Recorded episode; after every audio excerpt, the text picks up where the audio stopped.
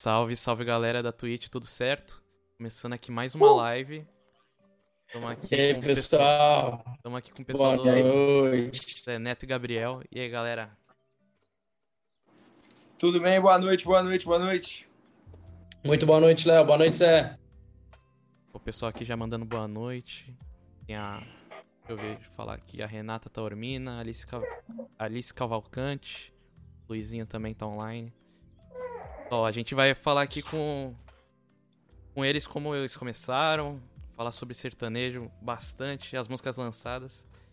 E bora começar então. Ei, galera, é, Vamos embora. como vocês se conheceram quando começou o Zé Neto e Gabriel?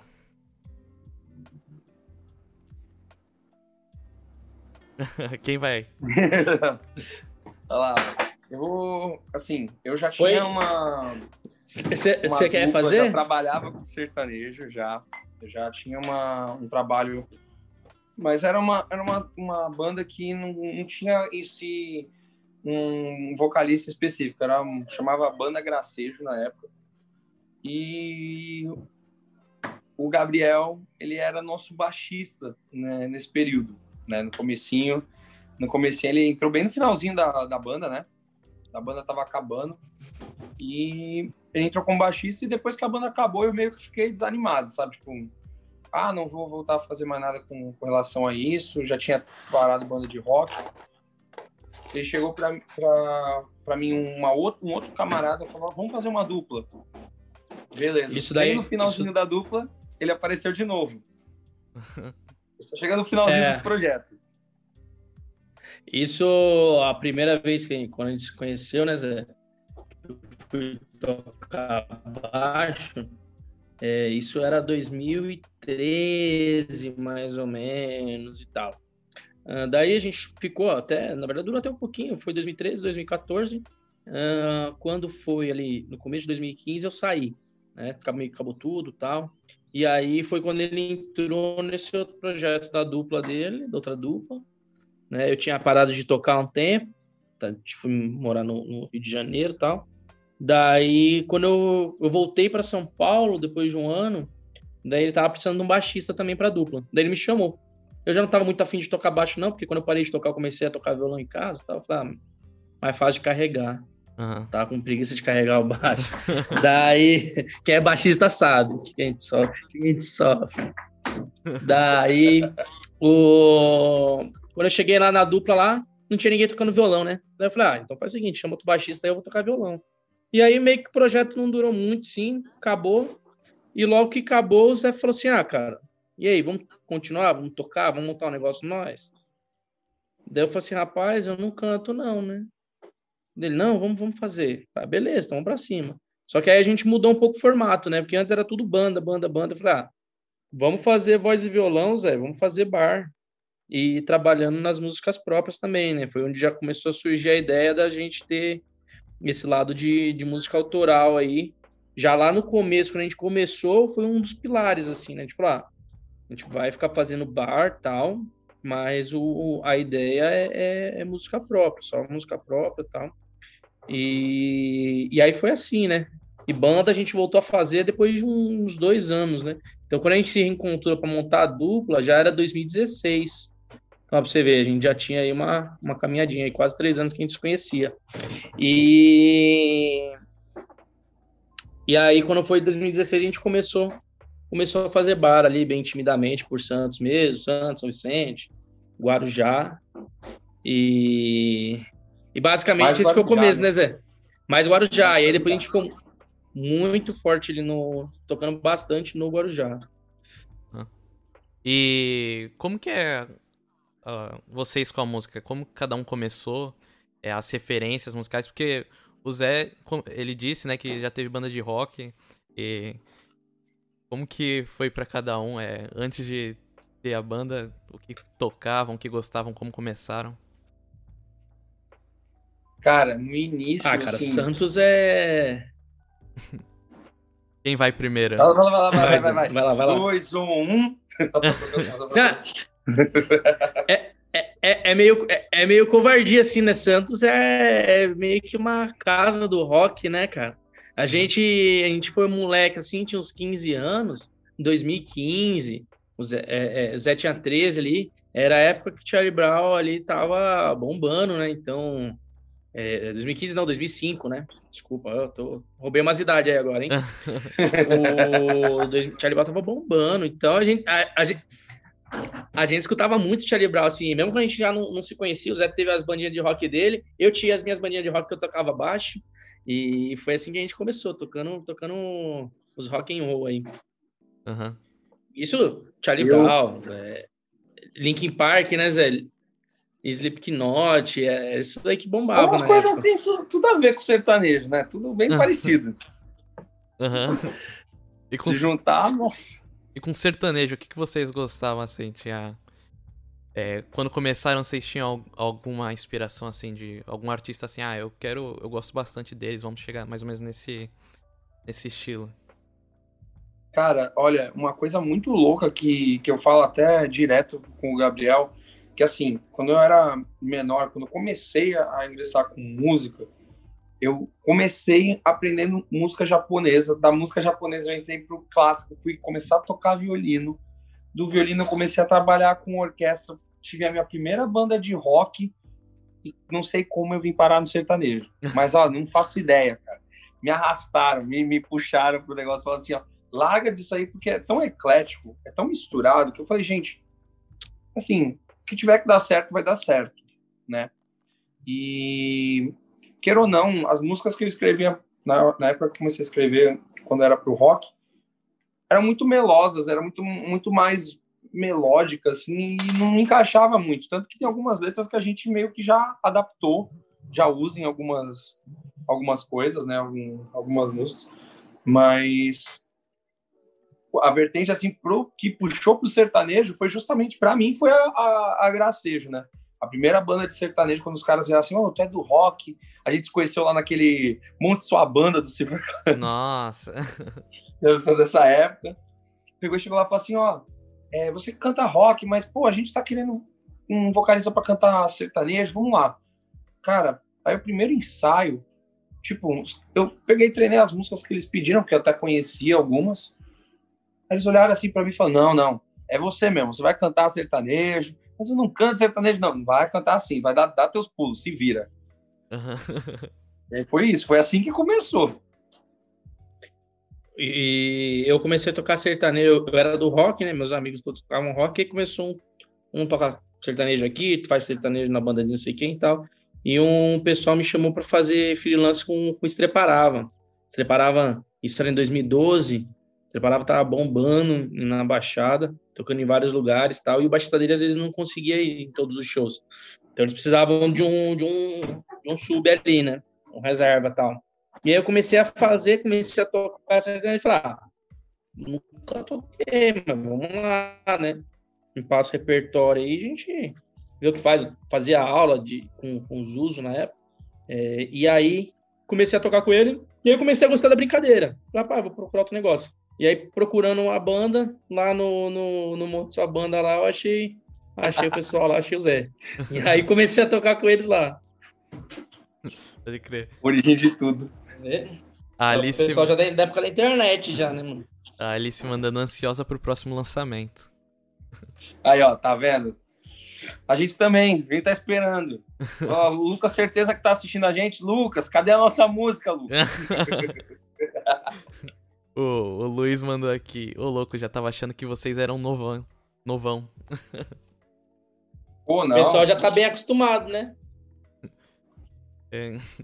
O, o, Lucas, ó, o Lucas já mandou mensagem aqui. É, eu tenho 18. Lucas mandando mensagem aqui, ó. Tá, tão te chamando.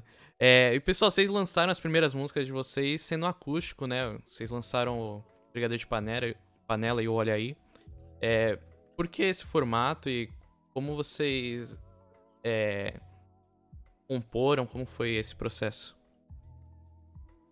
Ó, de composição, assim, das duas, é, to, é assim, o início é mais a parte do, do, do, Gabriel.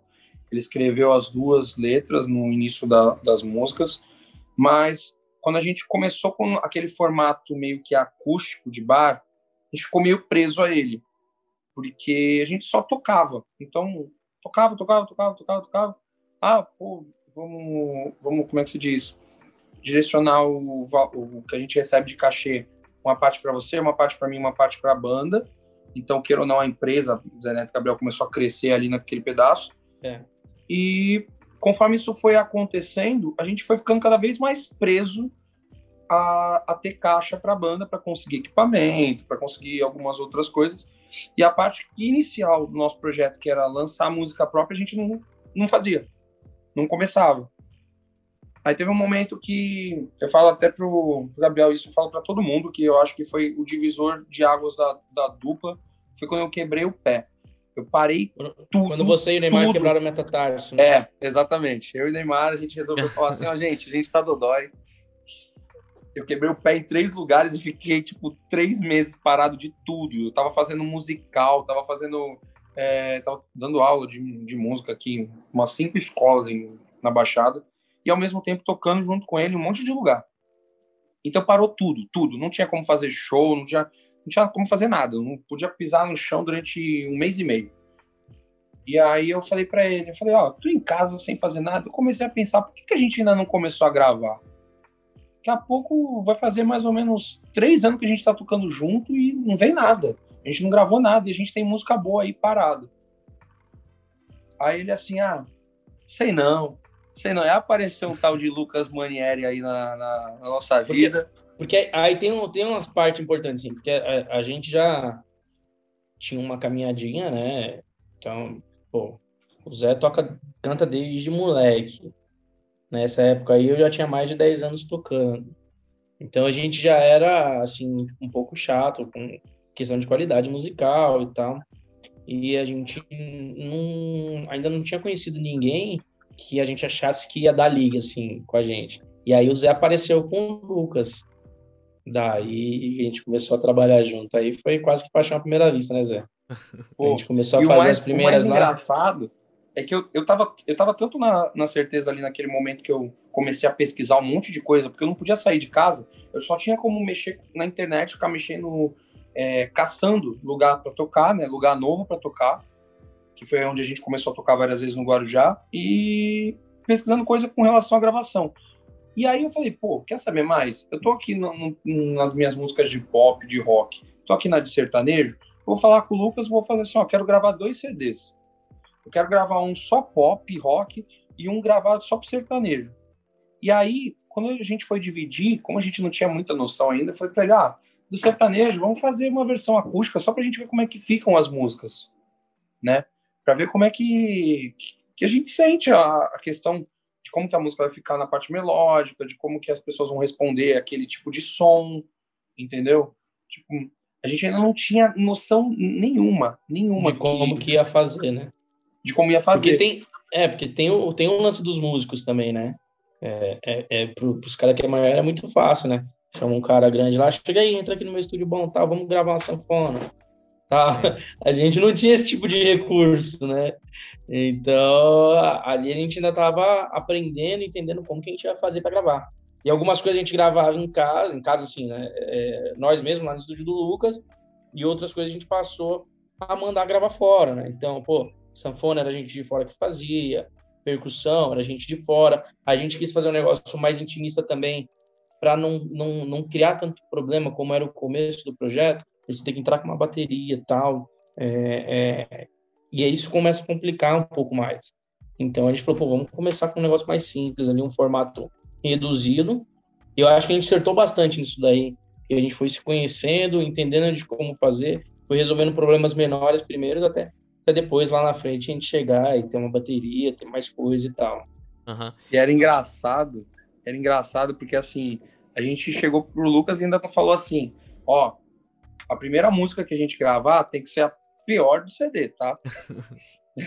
tem que ser a pior, porque assim, a primeira a gente não vai saber nada. Daqui a, até chegar a última, a última tem que ser top, né? Tem que ser tem que ser sensacional. E dito e feito, entre todas as cinco, a última foi a melhor. Uhum. Né? É que mais teve repercussão, né? Foi a, a última. Que aí a gente gravou na sequência, a gente gravou a primeira Olha aí, né? Depois a gente gravou a Brigadeiro. Aham. Daí gravamos a Tempo Inteiro, né, Zé? Melo e a Coração por último. Ou eu errei? é? Foi isso mesmo, né? Foi. Feito Caramelo foi a quarta e a Coração não me foi a engano, foi isso aí. Foi a quarta. Assim. E a Coração, assim, cara, foi uma surpresa pra gente gigantesca, porque ela, é, ela entrou numas playlists lá no Spotify e tudo mais, e teve uma repercussão muito grande, né? A gente chegou a estar tá na no Geração Sertaneja, que é uma playlist do Spotify mesmo. E um- uma parte de galera ouvindo ali e tal, pedindo a música. Foi bem bacana. E vocês viram isso, tipo. Como vocês viram quando apareceu na, na geração sertanejo, né? Tipo, apareceu bastante gente no, no Instagram de vocês, nas redes sociais. Falando assim, pô, Nossa. conheci pelo Spotify. Como foi isso? Nossa. Eu quase passei mal. Eu, tava, eu me lembro até hoje, eu tava dentro do Tim Maria, tava tocando. Aí do nada, putz, entrou a playlist, ele me mandou uma mensagem: Zé, vai no Spotify agora, vai ver lá, vai olhar, vai olhar. Aí eu entrei, comecei a ver e toma alivio na música, e toma alivio na música. Tanto que atualmente essa versão, da, a primeira versão da, da Coração tem 80 mil views lá. Tem- eu falo, gente, hum, aí comecei a mostrar pra galera, galera, nossa, que irado, sensacional. Daqui a pouco começou a chover compositor no Instagram. E toma ali compositor, compositor, compositor. Ó, escuta minha música, escuta minha música. Gente de Brasília, gente de Minas, é, gente da Bahia, Nordeste, Sul. Nossa, começou a aparecer uma galera, tipo, nossa, adorei a música de vocês. É, como é que eu faço pra escutar? É, como é que eu faço pra acompanhar? Tipo, coisa assim, até hoje. Mandar hoje música. né? Aham. Que massa. É, E, e pra gente, sim, foi um negócio muito fora da curva, né? Eram números que a gente não tinha, assim, né? Aham. Pode crer. E falando nisso, é... vocês estavam falando, né, de que estavam três anos tocando cover. E é é uma coisa que eu vejo bastante em, em banda de sertanejo, né? Que às vezes o pessoal se acomoda no cover e. E vocês estão sempre lançando coisa nova, mesmo sendo independente. É... Vocês pensaram, tipo, o que na hora de lançar as primeiras músicas? Vocês falaram assim, não, cansar de fazer cover, a gente pode se lançar aí. Quando, quando a gente começou a dupla, a gente já tinha essa ideia, né? Só que aí você precisa de recursos, né? Hoje é, a gente é completamente independente, a gente não tem nenhum investidor, não tem empresário, não tem nada.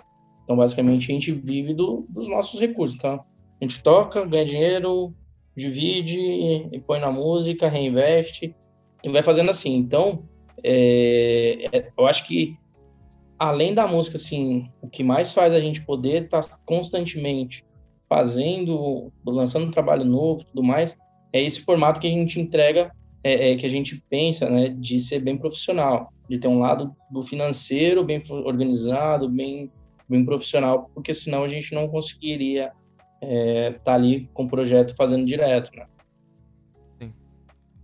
É. Ah tá, eu achei que o Zé ia falar. Mas. Eu ia, eu ia falar mesmo. Eu ia, eu ia. Pode falar, eu ia pode falar falar. pra ele que assim, que pra mim essa a questão de tocar cover, eu penso, eu penso muito assim, eu discuto até bastante com o pessoal da banda, com o próprio Gabriel, fala assim, gente, a gente gosta de tocar música dos outros, beleza. Só que cada um tem o seu período, tem sua história, né? Então eu acho assim, o período daquela música que você tá tocando de cover, ela tem o período dela, ela tem a história dela e tudo mais. Foi, eu, eu acho que a gente vê, cada um tem que montar o seu a sua história em si, o seu futuro.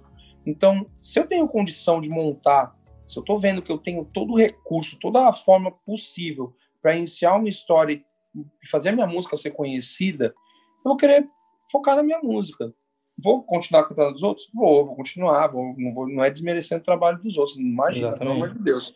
Mas sempre pensando, poxa, vou mostrar, vou mostrar que tem coisa nova, tem coisa boa, música de qualidade para poder trabalhar e, e às vezes as pessoas desvalorizam porque ah, a pessoa está começando, a música dele não vai ser tão boa. E aí isso surpreende, fala assim, nossa, essa música é de vocês? Sério mesmo? Esse vídeo é de vocês? Onde que vocês gravaram? Aí começa a perguntar um monte de coisa. Né? Você fala assim, poxa, por que, que eu não posso gravar? Por que, que eu não posso ter uma música minha desse tipo? E é tudo na base do carinho, né? É, a gente coloca muito carinho ali quando a gente está fazendo a composição, quando a gente está gravando produzindo lá com o Lucas, quando a gente fez o trabalho do, do, do DVD, assim, é, e falar Tem pro Lucas que é carinho. ele vai falar que é mentira, que só sai porrada nas pré nas, nas pré-montagens das músicas. Os caras todos reclamando, se xingando. Mas é carinho investido depois. não gostei não, faz de novo, né? Não, não, não gostei não. Não. Pega tudo isso aí que você montou e joga fora. Não, não quero, não. Além de que é muito mais legal você ver alguém cantando a música de vocês do que vocês estarem tocando a música de outra pessoa e o pessoal tá cantando, né? Pô, nossa, nossa. Com certeza. Eu tenho, eu- a gente tem amigos assim que, que às vezes que nem já aconteceu uma vez com o Gabriel, uma vez comigo e uma vez com, com um colega meu. Ele falou assim: "Cara, eu tava conversando com a menina falando da música de vocês, né? E ela mora no Rio. Ela pegou, to, toquei a brigadeiro de panela, e falou: "Cara, eu já escutei essa música tocando numa rádio aqui". Nossa. Aí, não, é, não é Zé Neto Gabriel? É, é. Caramba, mano, você conhece eles? Eu falei, mano, que isso? O que, que tá acontecendo? não, isso não existe, isso não é real. Não, é mentira. Ele falou, não, é verdade. Aconteceu com o Gabriel também, não foi? Um, um amigo de um Sim. primo, não foi? O, o, o, na verdade, meu cunhado, né, irmão da Larissa. Ele É. foi apresentar, a gente falou, ah, não, meu cunhado toca e tal, olha só. Não, pô, eu conheço, eu escuto direto, esse pessoal interior aí, né, Aham. tinha relação. Às vezes a gente toma uns sustinhos, né, cara, toma umas surpresas boas por aí. Pô, cara. Mas dá, ó, é gostoso, né? Imagina. O, o pessoal aqui no chat, a Alice mandando, Gabriel mentindo a idade, coisa feia. O Lucas, Eu sou tipo japonês, japonês não conta idade, né? O Lucas mandando aqui, ó. Gravei o Zé cantando hard rock, tá? verdade, verdade. Ó, a primeira música que eu gravei com o Lucas era um hard rock muito louco. Até hoje a gente ainda não lançou, ele me xinga que a gente não lançou a música. Ele, ele vai confirmar aí, porque é pura realidade. A Alice também mandou Sabia de acabar com a gente de tanto chorar. Linda demais. Nossa, cara. Meu Deus, essa música aí tá dando o que falar. O que eu recebo de mensagem por causa da Sabiá é Uhum. fogo. E foi a última música que a gente lançou, né? Uhum. Não- nem a primeira. Já, já, é, já foi gravada na época de pandemia, já, né, Zé? Já. Aham. Ficou um tempinho sem gravar. Graças a Deus, isso também a gente já tinha bastante material gravado, então, mesmo na época de pandemia, a gente conseguiu continuar divulgando coisa e tal, na, na, naquela época pior, né? Logo que Aham. entrou a pandemia, a gente lançou o DVD, né? Então, a gente, graças a Deus, não precisou ficar parado. E a gente parou um tempo de gravar quando tava pior, e aí, conforme as coisas foram liberando aos pouquinhos, a gente acabou voltando a gravar, e a Sabiá já é dessa leva nova aí, dessa Aham. época de, da pandemia já. É, na quarentena é Na mais. verdade, Pode falar. ela, ela prova, para mim, a Sabiá, ela prova, assim, na questão de, de gravação, que às vezes, se a música é boa, o menos é mais, entendeu? Muita gente fala isso pra mim, fala assim, nossa, caramba, essa música tá linda, essa música tá maravilhosa. Eu fico pensando assim, eu falo, caramba, tem outras músicas aqui que a gente gravou, tem bateria, tem baixo, tem guitarra, tem um monte de coisa, mas a Sabiá é bonita. O que vale é o sentimento, né? violão e sanfona. Violão sanfona. É uma coisa que eu sempre falo, assim, né, cara? E, e quando o Zé me mostrou a coração, eu falei a mesma coisa da Sabiá. É, quando a música ela tem alma, sabe? Tipo, ela funciona em qualquer formato. Se ela tiver alma, ela funciona só no violão ali, um violão só, não precisa nem dobrar o violão, ela funcionaria. Então, é, é, às vezes, quando a música tem alma, é, é um negócio inexplicável. Não tem como explicar. E, o- e os dois escrevem? Sim. Vezes, é. Aham. Que, que massa. É. Ah, é, aí tem música que tem música que foi o Zé, né? Tem música que foi que fui eu e das que a gente gravou até hoje que a gente escreveu junto mesmo, né, Zé? Foi a só Tô rindo mais é desespero, né? Das que são mais gravadas, sim. Das que tão- das que estão gravadas, sim. Tô rindo mais é desespero. Uma vez eu cheguei na casa do Zé e ele falou, cara, eu falei, não, vamos tomar um café. A gente tinha acho que umas duas, três horas para um show, né? Eu tinha acabado de chegar na casa dele. Não, vamos tomar um café na padaria. Ele falou, não, peraí, que comecei a música. Falei, então vamos terminar a música e depois a gente toma um café. E aí ele começou a mostrar lá o- o começo da, da Torneza de Desespero. Eu falei, cara, já põe isso na sequência. E foi indo, e é muito louco, porque às vezes a música ela sai em 5, 10 minutos. Foi a Torrindo, mas é Desespero, ela foi isso, né, cara? A gente não demorou muito mais de 10 minutos pra E essa- escrever a música. E essa música, ela tá número um no Spotify, né? Então, É, foi, foi boa compor em dupla. E, e, o mais louco, cara, é que, tipo, quando eu cheguei para ele, é assim, eu tenho muito disso. Ele fala que, que, é, que é chato. Eu gosto muito de escrever o que eu vivi.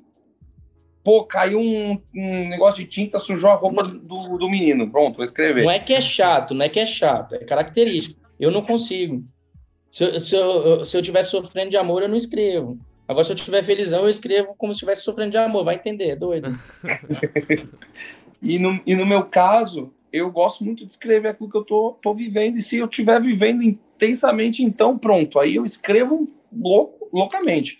E eu cheguei para ele e falei assim: caramba, eu não tô bem, eu não tô bem num, num relacionamento, eu não tô legal, não tô legal, não tô legal. Ele falou assim: então escreve. Pô, já que não tá bem, escreve aquilo que tu tá sentindo. Caramba, quando eu comecei a escrever a Tô Rindo, mas é desespero, que era tipo eu conversando com ele mesmo, eu falei: eu quero escrever como se fosse uma conversa. Eu te falo uma coisa, você me fala outra. E aí a gente fica nesse pergunta e resposta. A gente não mexeu em mais nada. A música escreveu em 10 minutos, vai, 10 minutos a música ficou pronta, a gente não mexeu em mais nada, ela foi gravar direto. A letra ficou, porque tipo, os dois já tinham concordado, não tinha mais por onde, por onde passar, né? Por onde dar check. Uhum. Foi. E é muito louco, cara. Se você vê assim, ela é totalmente uma, uma conversa entre os dois. Aí eu olhando para ele, falando assim, mano, tá horrível aqui. Ele, mano, fala logo. Conta, conta o que você tá, o que tá passando. Aí, mas vai dar problema. Não, mas fala, mas fala. Aí conta a realidade para todo mundo e, e deu certo a música. E tá dando certo ainda, porque tem muita gente que gosta dela. É, a, a, gente vê que, tipo, uma música é boa quando a gente vê verdade nela, né? E, e nela parece bastante, assim, que, tipo, é, era o que você tava sentindo. Exato. Exato. E vocês tinham falado que vocês são, são uma banda independente, né? E como vocês se dividem? Tipo, como vocês dividem a parte de redes sociais, as partes de pegar show? Como que é feito isso? Eita. É, é, é tipo futebol sub-9. A criançada corre todo mundo por um lado assim, ó. ah, não, brin brincadeira. A gente, a gente, a gente tem é, algumas divisões mesmo assim. É, hoje, parte de conteúdo, a gente tem gente que ajuda a gente e tal. É, mas a gente tá sempre os dois, tanto no, no Instagram pessoal quanto no da dupla. Então, a gente que fica mexendo mesmo, né? Tem uma pessoa para ajudar só para fazer conteúdo, tá? Que faz muito melhor que a gente, né? E... Nossa, dá um baile, né? dá um baile. E, e aí procurar show. A maioria dos shows hoje, quem fecha, acaba fechando é o Zé, né? Que ele conversou com muita gente em Santos, tal, bar. E financeiro, acaba quem acaba fazendo é, sou eu mesmo, tal. E, e as coisas meio que a gente vai dividindo. Ah, tem que divulgar, tem que conversar com a rádio. A gente acaba fazendo trabalho de, de mandar para as rádios. Aí um acaba um fazendo, o outro vai, vai cobrindo ali, vai fazendo cada um uma parte, né? Mas não tem muitas não também, tipo, se precisar de ajuda, fala, Zé, preciso ligar para onde tal, ele liga. Ele é a mesma coisa, cara, eu tô para fechar um jogo tal, você quer ligar? A gente liga. E vai, vai se dividindo. Uhum. Que nem esses dias aí eu liguei para ele, acho que era o quê? Sete e meia, oito horas da manhã. Falei, aí, acabei de escrever uma música, preciso de um refrão. Ele no trânsito me passou o refrão da música, eu gravei. Falei, não, pronto, já tá feito, acabou. Acontece também, esses, também acontecem. Acontece também. Esse é bom, é, é dividido, dividido irmanamente nesse caso. Uhum. A Alice mandou aqui, minha filha de um ano já, já sabe cantar o tempo inteiro. Caramba, olha. Manda oh, vídeo pra gente, manda vídeo pra gente. Oh, e é muito engraçado que vídeo, uh, alguma, algumas, é, algumas crianças, né, tipo, elas se identificam bastante com, algum, com algumas músicas, né? Aí a, o pessoal manda. Tem uma, eu falei, gente, as crianças gostam tudo dessas músicas. Aí a gente pega e reposta o vídeo. Eu tenho uma, uma prima, uma, uma prima que todo, toda vez que ela escuta Brigadeiro de Panela, a menina começa a dançar. Eu falei, gente, olha isso, que, que coisa doida. Tem mais, tem mais, tem mais criança lá que, que aparece. Tem a, a, a tua, a tua sobrinha. Sim. Também. Adoro também. Dela. O pessoal coloca, meu amor de. que legal. É, muito obrigado, Moleiro G, pelo sub. Mandou aqui também é, dois meses na melhor stream. Entrevista está top demais. Pô, que isso. Oh, aí sim, Muito obrigado, mano. De verdade. Ajuda bastante o canal. E, pessoal, é, como vocês veem a, a, cena de sertanejo, principalmente aqui na Baixada, né? Que é onde vocês mais tocam, possivelmente, né? Sim, sim. Uhum. E como vocês veem, a, o pessoal é unido, vocês é, conseguem tocar bastante. Como que é? Cara, a gente aí, toca bastante. Graças a Deus aí, antes da pandemia, a gente, eu, eu, por exemplo, não tinha mais tempo para ficar em casa, né? Então era final de semana inteiro aí, às vezes três, a fazer quatro shows no mesmo dia e tal. Às vezes show menor, dependendo do formato que você fecha, né? Então você acaba saindo de um lugar, vai pro outro, vai pro outro tal, faz bar, depois à noite faz mais balada. E a galera em Santos, ela, ela até que é unida, cara. É, gente, pelo menos, é, é, com a gente, né? Não sei, não dá para falar pelos outros assim, mas a gente conversa com todo mundo, a gente é, é, amigo de todo mundo, não tem inimizade com ninguém, né? Então a gente tem abertura com praticamente todo mundo, ou para fazer um projeto, ou às vezes indicar um músico. Nesses dias me chamaram, falaram, eu tô precisando de um violão. Eu falei, não, peraí, tem um amigo aqui, ó, faz esse contato, chama esse menino. Então você acaba um indicando o outro. É, uhum. Isso rola bastante na Baixada, graças a Deus, cara. Que massa. E, e é engraçado, cara, porque assim, é, muita gente acha que, pô, os caras conseguiram fazer, fazer isso, fazer aquilo, fazer aquilo outro, não vão contar para ninguém.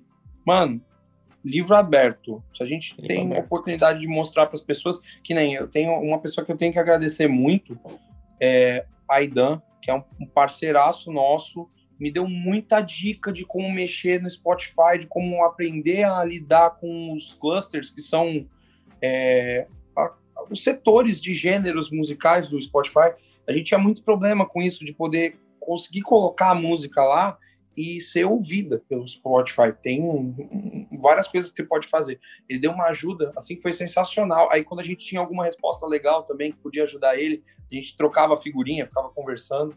E eu acho que, assim, só não tem mais gente na, nesse mesmo, nessa mesma situação que a gente, na questão de gravar ou de lançar alguma coisa, porque acredito que tenha uma falta de organização. A gente meio que divide as coisas. O pessoal às vezes, às vezes tem essa dificuldade de sempre acaba sobrecarregando um e aí não sabe, por exemplo, usar é, o ponto forte de cada um. Por exemplo, ah, um é mais comunicativo, então bota ele para fazer isso. Ah, o outro mexe, mais, mexe melhor com o computador, então bota ele para fazer edição. Tipo, saber dividir essas coisas. Às vezes a gente tinha cinco pessoas na banda, onde um ficava trabalhando. Uhum. Entendeu? Eu passei já por show. Ele já viu, Gabriel, é a prova disso. Já passei por show em que tinham cinco junto e eu montei o som sozinho. Eu falei, gente, olha, olha que, que ponto que a gente chegou. Eu falei, não quero nunca mais passar por isso.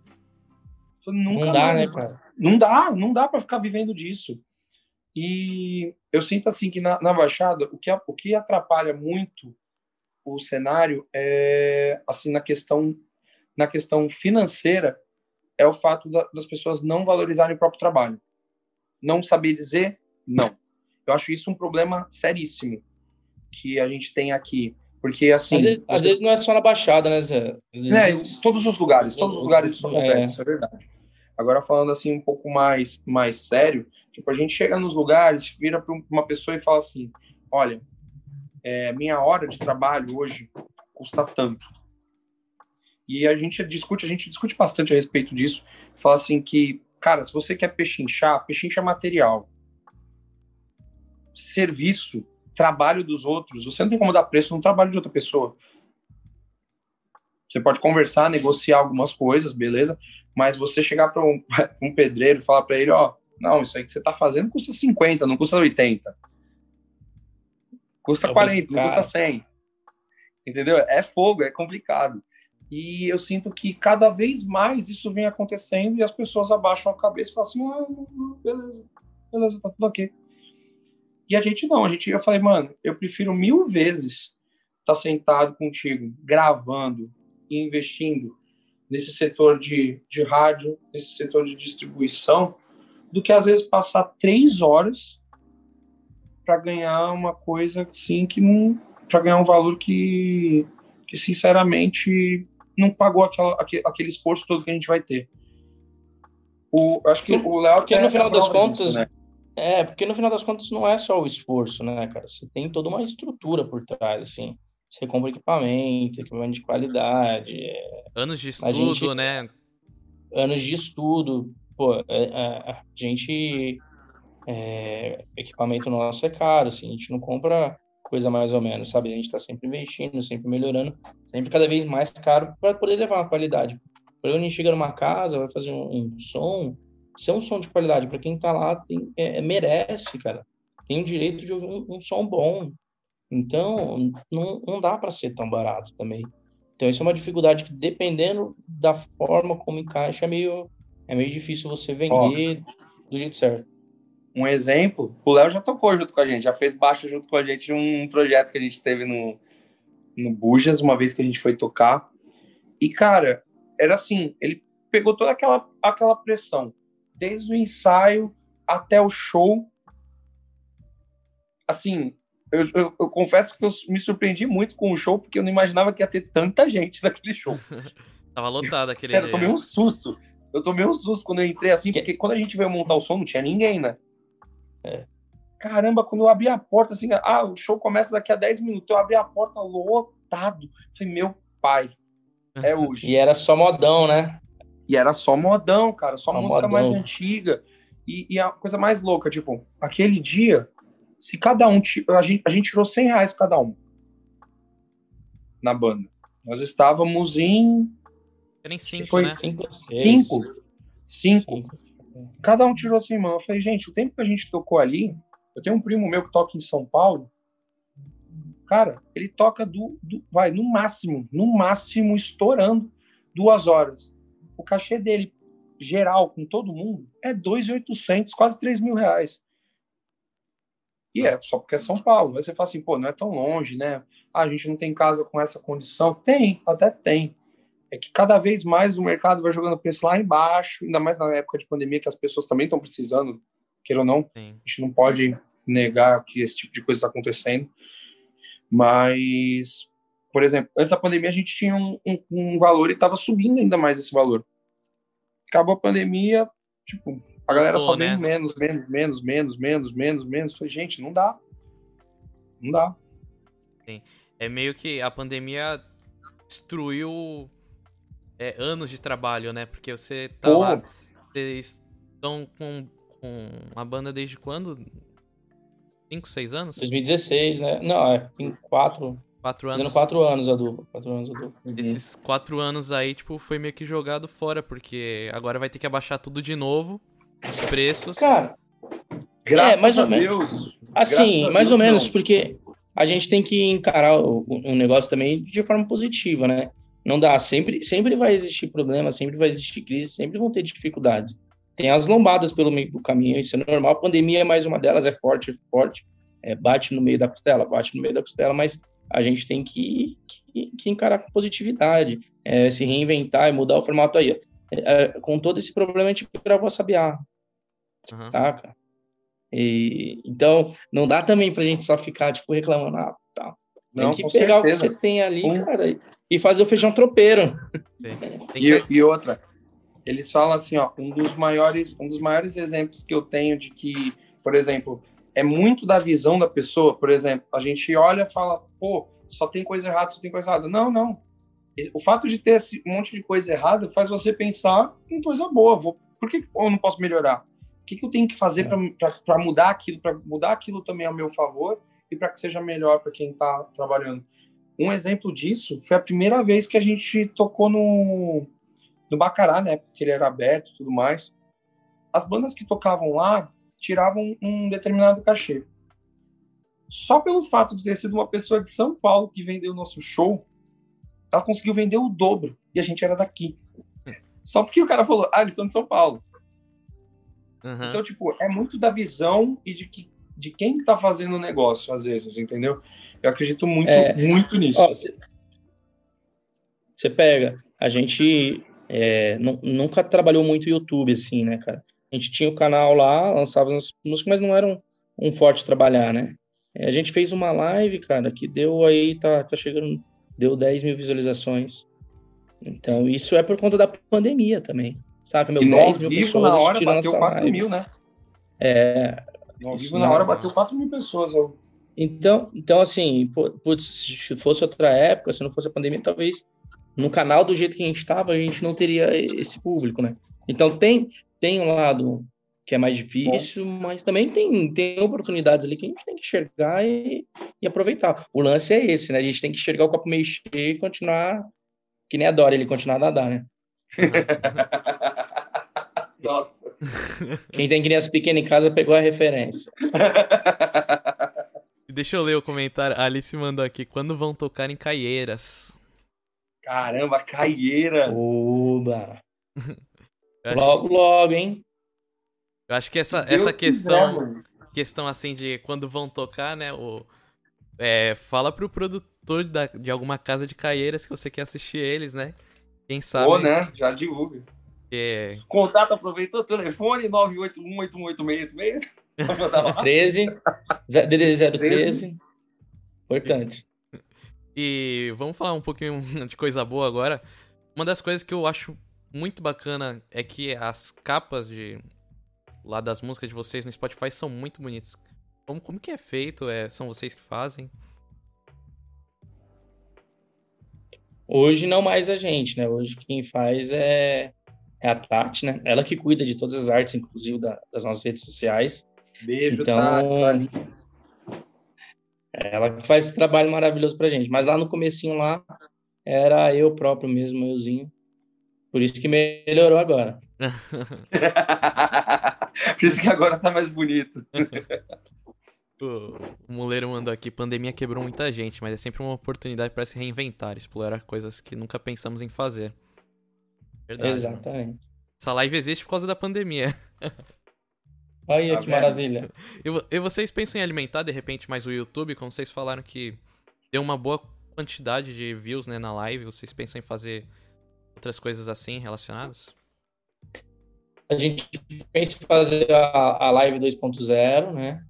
E, e, lançar agora com mais frequência, é, até covers no canal e tal, para trazer mais gente. Pra, uhum. A gente percebeu que isso é uma coisa que a galera gosta bastante no YouTube de, de cover, versão, né? Não só cover, versão. Então a gente vai querer montar isso sim. Uhum. E eu até vou dar uma dica para vocês, uma coisa muito legal que a gente vê é, é o pessoal de banda mostrando como tocar as músicas, né? De repente tem muita gente que queira tocar uma música de vocês e não tem tanto conhecimento para ver lá os acordezinhos. É, é, é bacana, né? É muito é. bom isso. Isso é muito bom. É, e galera, vocês gravaram, né, o, no esconderijo, que foi um, um ao vivão. E é muito bonito, é muito bem feito. Conta um pouquinho aí como foi a ideia de vocês quererem fazer esse ao vivo. É... E essa produção aí, que imagino que tenha sido um trampinho, porque é muito. Deve ter sido difícil, mas valeu a pena, né? Cara, sabe que é predestinado aquele DVD, ele tinha, assim, a gente bateu uma tecla, foi uma, uma das primeiras coisas que a gente colocou. Porque, assim, uma coisa que eu amo nesse rapaz aí, que tá do meu lado, essa coisa fofa aí, maravilhosa, é que ele chega e fala assim, cara, qual é o nosso objetivo? Do nada, um dia que aleatório, ele pega uma segunda-feira e tapa na cara. Assim, o que, que a gente vai fazer? Qual é o nosso próximo projeto? E aí, uma dessas, ele falou assim, nós vamos gravar um DVD. Falei, beleza, a gente vai gravar um DVD. E ficou nessa de gravar o DVD. Passou três anos. Eu falei, e aí? Cadê o DVD? Pô, vamos fazer, vamos fazer acontecer. E aí a nossa ideia inicial era gravar na praia. Numa casa lá no, no Guarujá, era gravar estrutura não, diferente. Não, senhor. Foi, não. não. Vamos lá. Tá, lá vem. olha que louco. Quando a gente fala predestinado, é predestinado mesmo. A gente foi tocar lá no, no restaurante que por que, que é no esconderijo, né? Ele é um ele é um restaurante, aquele lugar é um restaurante, é o Santa Afonso. Só que ele faz eventos fechados, não é um restaurante aberto, né? Então é como se fosse um, um, um, esconderijo mesmo. E uma vez a gente foi tocar lá. Quando eu entrei, assim, o Zé tava já montando umas coisas e tal. Eu entrei, que eu olhei. Aí eu cheguei no Zé e falei, Zé, nós vamos gravar o DVD aqui. Ele falou, não, eu falei, não, nós vamos gravar um DVD aqui. Só verdade, que, beleza, só falou pá, e passou. E nisso, passou dois anos, cara. E aí a gente voltou com essa ideia do DVD e aí a gente ia fazer na praia. Agora pode continuar, Zé. Grava esse detalhe. E o mais louco, mais louco, é, a gente já tinha trocado ideia. A gente tocou três vezes no Santo Afonso. Duas eu toquei junto com o Gabriel, uma eu toquei junto com o Rafa, que é nosso percussionista, nosso baterista. Na, nessa que eu toquei junto com o Rafa, era aniversário da, da mãe do dono da casa. Ele chegou para mim e falou assim: Cara, eu queria muito fazer uma festa, mas uma coisa diferente. Minha mãe ama Roberto Carlos. Aí imagina, a gente com o repertório todo de sertanejo, pop rock. Eu olhei e falei: Vamos tirar Roberto Carlos, vamos. Qual é o problema de eu tirar Roberto Carlos? Fizemos a velhinha chorar. Ela chorou, ela adorou. Ela adorou, amor, assim. Ela, a gente encontra com ela, ela, nossa, são os meninos da minha festa, meu Deus. Toda vez. Aí, ele olhou, eu olhei assim pra ele e falei, pô, então, tava com a ideia de gravar. Ele falou, só vim. O dia nossa. que vocês quiserem. Pega um dia de semana, isso assim, que é mais difícil. Dois anos antes. Isso, isso há dois anos atrás, né? Tipo, isso lá, dois anos antes. Aí, beleza. Aí o tempo passou, foi passando. Passou o tempo, tinha uma casa que estava virando parceira nossa direto, e fazendo evento, fazendo show. Eu falei, porra, vamos gravar na praia. Vamos gravar na frente da praia com o pôr do sol. E era bonita, era é, no Guarujá, bem de frente. Lindo, lindo lugar. Nossa, era filé também. Era lindo. Só que o que aconteceu? Na semana da gravação, começou a chover pra caramba. E, tipo, vários dias chovendo, eu ia voltar a trabalhar, ele ia voltar a trabalhar. Eu falei, caramba, não vai dar certo isso. Vai tra... Aí eu falei, quer saber mais? Plano B. Plano B, vou ligar pro Gustavo. Se, se ele falar que sim, olha, tal, não sei o quê, é porque tem que ser lá mesmo e acabou. Uhum. Aí eu liguei, ele só falou, só me fala a hora. Me fala a hora que vocês vão vir. E, e aí a gente foi, chegou lá, começou. É, foi uma loucura. Foi, foi, pensa, pensa um negócio doido. É, começou a chegar, chegar nos câmeras, o Gabriel começou a pegar, pegou as coisas, é, lanches, comidas, um monte de coisa, fui buscar todo mundo em casa, fui buscar o percussionista, fui buscar o baixista, minto, fui buscar o, o, o carronista, né? A gente lá esperando, o baixista não chegava, um desespero, aí o iluminador chegou, começou a montar. Quando ele montou a iluminação, eu falei, nossa, é agora. A iluminação linda, tipo, um negócio muito bonito, tudo arrumado. Não tinha tapete, corre na casa do percussionista para pegar tapete. Nossa. Saindo correndo, pega as, o tapete. As coisas foram brotando, cara. As coisas foram aparecendo assim, ó. Na hora, Nossa, né? Gente, na hora precisava. Se fosse, se fosse fazer o um make-off desse DVD, a gente ia rir tanto, mas tanto. Porque chegou, eu cheguei ali, Zé, você não fica bravo comigo, não? Você lembra aquele cabo que a gente tava meio, meia boca, né? Meia vida. Aí o que, que tem? Arrebentei ele, é ele que tá segurando a luz aqui em cima. Aí eu olhei assim. Ah, deixa, deixa, vai, vambora, vambora, segue, segue o baile. E foi acontecendo aquilo tudo, as roupas, é, a questão de, de, de som, de montar, de o primeiro take da música não ter o baixista, ele chegava e aparecer no segundo take. Isso foi um, uma das piadas internas que mais, mais rendeu. A gente ia começar sem baixista mesmo, que ele não aparecia é. nunca. Uhum. Aí, vamos fazer um take, tá? Fiz o primeiro take. Era. No DVD a gente gravou a ordem um pouco contrário, sim, né? A primeira música que a gente gravou foi a Feito Caramelo. Daí é. Entrou, ele entrou, tá, começamos a gravar. Quando a gente terminou o primeiro take, ele chegou. A gente falou, pessoal, joga fora, vamos fazer de novo.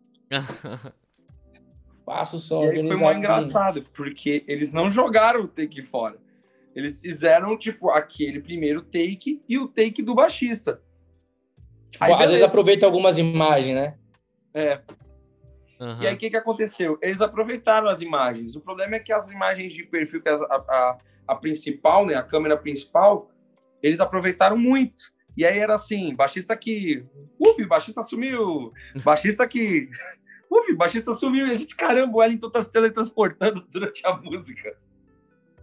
Puta, a gente riu demais dessa história, deu muita risada. Ô, gente, vocês repararam que o baixista tá e depois ele não tá? É, foi... Ah, Aquele, como é mesmo, easter egg, né? Tipo, a pessoa... É, né? não, e se o nosso baixista fosse magrinho, super fácil de esconder, não, o maluco é enorme. ele é fofinho. Não, mas isso, essa versão vocês não têm, eu tenho guardado aqui.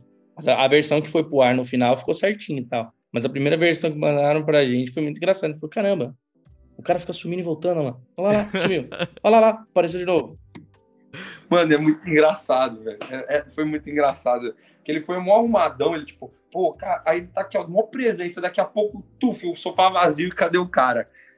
Mano, gente, isso rendeu pra caramba. Isso rendeu. Rendeu também o fato do, do Beto, nosso percussionista, tá tocando triângulo nessa música. E ele falou assim, gente, vocês me perdoem, mas eu esqueci a vareta do triângulo. E agora? me deu uma faca e ele tocando a música e o cara dando take nele, assim, ó, com o triângulo, e ele com a faquinha aqui, ó, se movendo de momento de aparecer a faca, putz, nossa, mano. E a da Foi história isso. também, uma faca, né, no meio do tri... com triângulo. Não. Foi, Agora foi o pessoal isso. vai voltar lá, vai pegar, vai pegar a fita caramelo, vai olhar, vai procurar a faca do Beto. Vai. Certeza.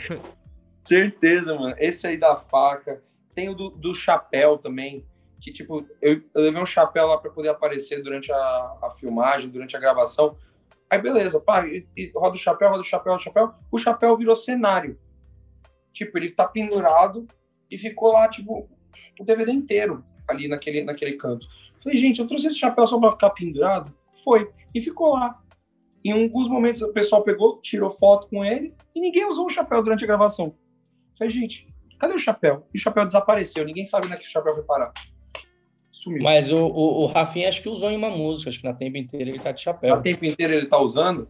Aí tá usando. cara, ó, pra você ver que eu, eu, pra mim, ele não tá usando em nenhum. Aí, ó, sou, eu, eu, eu acho. Quem deve ter ficado feliz de não ter sido na praia foi o Lucas, né? Porque Imagina a ventania, dar uma ventania, o cara não sabe o que fazer, né?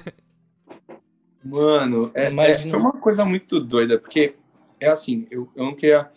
Foi, foi tudo muito, muito louco. Primeiro, era um dia que não tinha eu não tinha nada marcado. Nesse mesmo dia, todas as escolas que eu trabalho me ligaram. Falaram assim: ó, você precisa vir porque tem uma reunião. Você precisa vir porque tem uma reunião.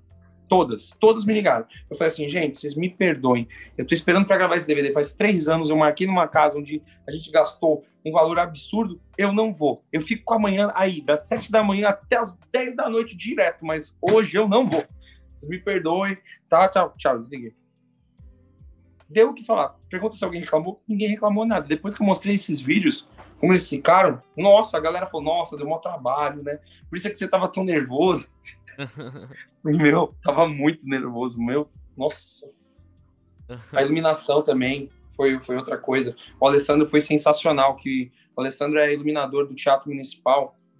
Eu, eu trabalhei junto com ele, falei, Ale, você vai? Ele falou, cara, eu te prometi, no teu DVD, eu vou fazer iluminação.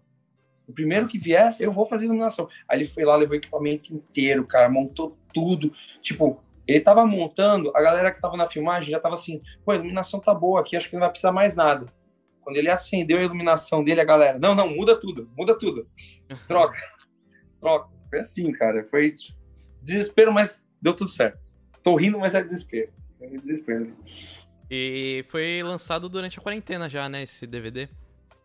Foi, foi. Sim. E como vocês viram a aceitação da galera? A galera ouviu bastante?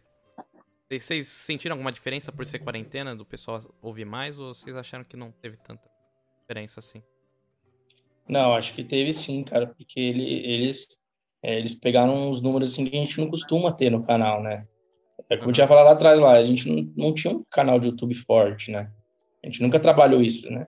Então, os números que tem lá na, de visualização no, nos vídeos do DVD é uma coisa um pouco fora da curva, assim, do que do que a gente está acostumado a ter.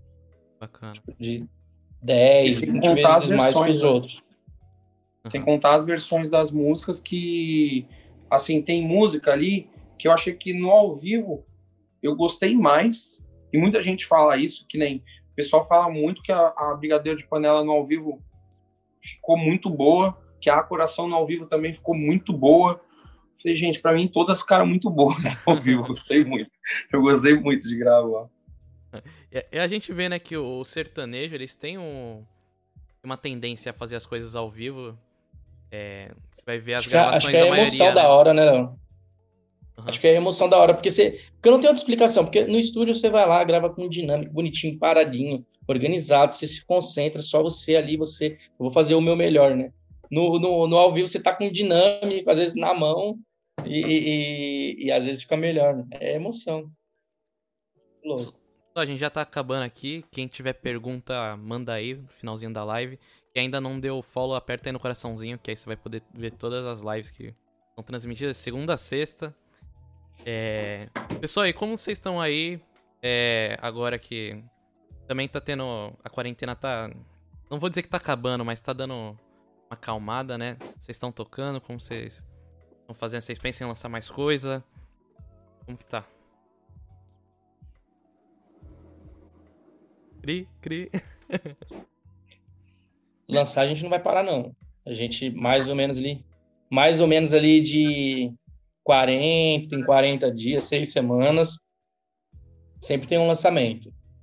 Então a gente lançou dia 18, talvez aí ou no final do mês, agora de outubro ou no comecinho de novembro, a gente já vai lançar a música nova que a gente está gravando já. E, e, show a gente já voltou a fazer. Então, devagarzinho ali a gente está voltando a tocar, fazendo bar e tudo mais. Não dá ainda para fazer show grande, show maior, mas os bares aí, principalmente em Santos, que a gente já tinha bastante contato, já voltou. Opa, Acho que deu uma Opa, que alguém, alguém, alguém caiu ali, ó. Deu uma travadinha aí no Gabriel. Mas bom, voltando ao que ele falou, a gente continua o show, tá dando tudo certo. Graças a Deus. Tem aparecido até umas, umas propostas para algumas coisas fora daqui, que na verdade sempre foi uma coisa que a gente quis, né? A gente sempre teve interesse em, em tocar fora. A gente apareceu durante esses tempos, por mais que esteja em, em em pandemia apareceu é, oportunidade para Minas. Tem gente que a gente tem gente querendo a gente que a gente vai tocar lá em Brasília. Falei, gente, meu Deus do céu, não dá, não dá, a pandemia não tá deixando. Mas São Paulo tá aparecendo, graças a Deus, bastante coisa. Bacana. É, a Alice tinha mandado aqui, tá tão lindo no esconderijo que não dá para escolher uma música só. Olha, eu também, eu também tenho minhas dúvidas ali, porque assim, eu, eu vou ser bem sincero, quando eu gravei a Brigadeiro e escutei a Brigadeiro gravada, eu falei pro Lucas assim, falei pro, pro Gabriel, falei, ó, caramba, não gostei do timbre da minha voz pra essa música, não. Pô, a música mais legal que tinha que ser um negócio mais bonito, ficou horrível. Não, porque eu fiquei reclamando dela um tempão. Aí eu vou ver lá, é a mais escutada do, do DVD. Eu falei, ah, pô, pô, não dá pra entender o povo. não dá pra entender o povo. Às vezes a gente acha que, tipo, às vezes a, a que você menos gosta é a que mais dá certo, né? E você fica pensando assim, putz, o que será? Ixi, que, será que eu que tô errado? Pior que é, cara. Acontece direto isso. é... Acontece muito. Muito obrigado, pessoal. Foi, foi muito bacana. A gente Deu, deu uma atrasadinha aqui na live, mas foi, foi, muito massa ouvir um pouquinho sobre a banda, ouvir um pouquinho sobre vocês. É, agradeço demais. Muito obrigado pessoal que tá no chat também. É, quem quiser ouvir de novo, vai estar tá no Spotify, vai estar tá no YouTube. Na quinta-feira, meio-dia, uma hora, mais ou menos vai estar tá lá postado. Quiser assistir de novo. É, pessoal, últimas palavras aí? Queria pedir desculpa pro pessoal pelo atraso, que o atraso foi minha culpa. Meu computador e o Zoom, eles não se entendem, eles não, não se gostam. Tanto que eu fiquei pelo telefone por aqui, mas é, gostaria de agradecer as pessoas que têm acompanhado nosso trabalho, têm acreditado um pouco no, no potencial da dupla. Que assim, quando a gente começou, a gente já tinha uma ideia, mas cada vez mais eu escuto as pessoas falando: caramba, vai dar certo, vai dar certo, acredita, só falta um empurrãozinho e a gente nunca desistiu disso. Então, eu só tenho a agradecer essas pessoas. E tomara que o povo assista isso aqui e veja um pouco do que, de como que é o nosso trabalho, que não é fácil. É isso aí, gente. É, é, acho que é, é bem por esse lado mesmo. Agradecer. Agradecer quem ficou hoje aqui com a gente, esperou um pouco começar. Agradecer quem, quem acompanha, quem acredita na nossa verdade, né? Que é, que é isso aí, né, cara? É levar o amor mesmo, é, através de canções, né?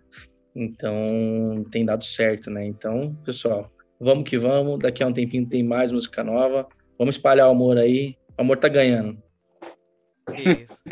É, aqui o objetivo da live é poder conhecer um pouquinho mais da, da pessoa além do músico, sabe? Poder conhecer a, é, a verdade dela, não, não só a música. E a música também é uma verdade, né? Um sentimento. Porém, conhecer, saber um pouquinho como começaram, como. E às vezes a gente não encontra isso, né? É, você vai pesquisar sobre uma banda que você gosta e você não acha coisas tão fáceis assim. Aqui é um espaço para isso, para todo mundo conhecer um pouquinho mais sobre tudo, sobre música, arte. E é isso. E obrigado pelo espaço, viu? Agradecer o seu convite, né? Não, o convite, eu... porque, poxa, eu falei, eu falei assim, imagina o desespero. Eu falei, pô, talvez a gente tenha uma entrevista aí. Aí que dia? Pô, numa terça-feira à noite. Que horas? 10 horas. Você tá ficando louco, você quer me matar? Não sei o quê. Eu falei, não, não, mas é online. Ah, tá. Pô, coração. que agora ele é pai, né? Tem que tomar conta da minha sobrinha. Tem toda uma dinâmica aqui, cara. É. Mais novo. Antes da gente entrar, eu tava aqui com, com ela. O Léo tava vendo. Eu falei, ó, vai começar com, com a girafinha aqui. Tá vestindo de girafa hoje. Que isso, agradeço demais, pessoal. De verdade. Foi muito massa. Vou terminar aqui pro pessoal que tá no chat. Um abraço. Gente, valeu, beijo. Tchau, tchau, beijo.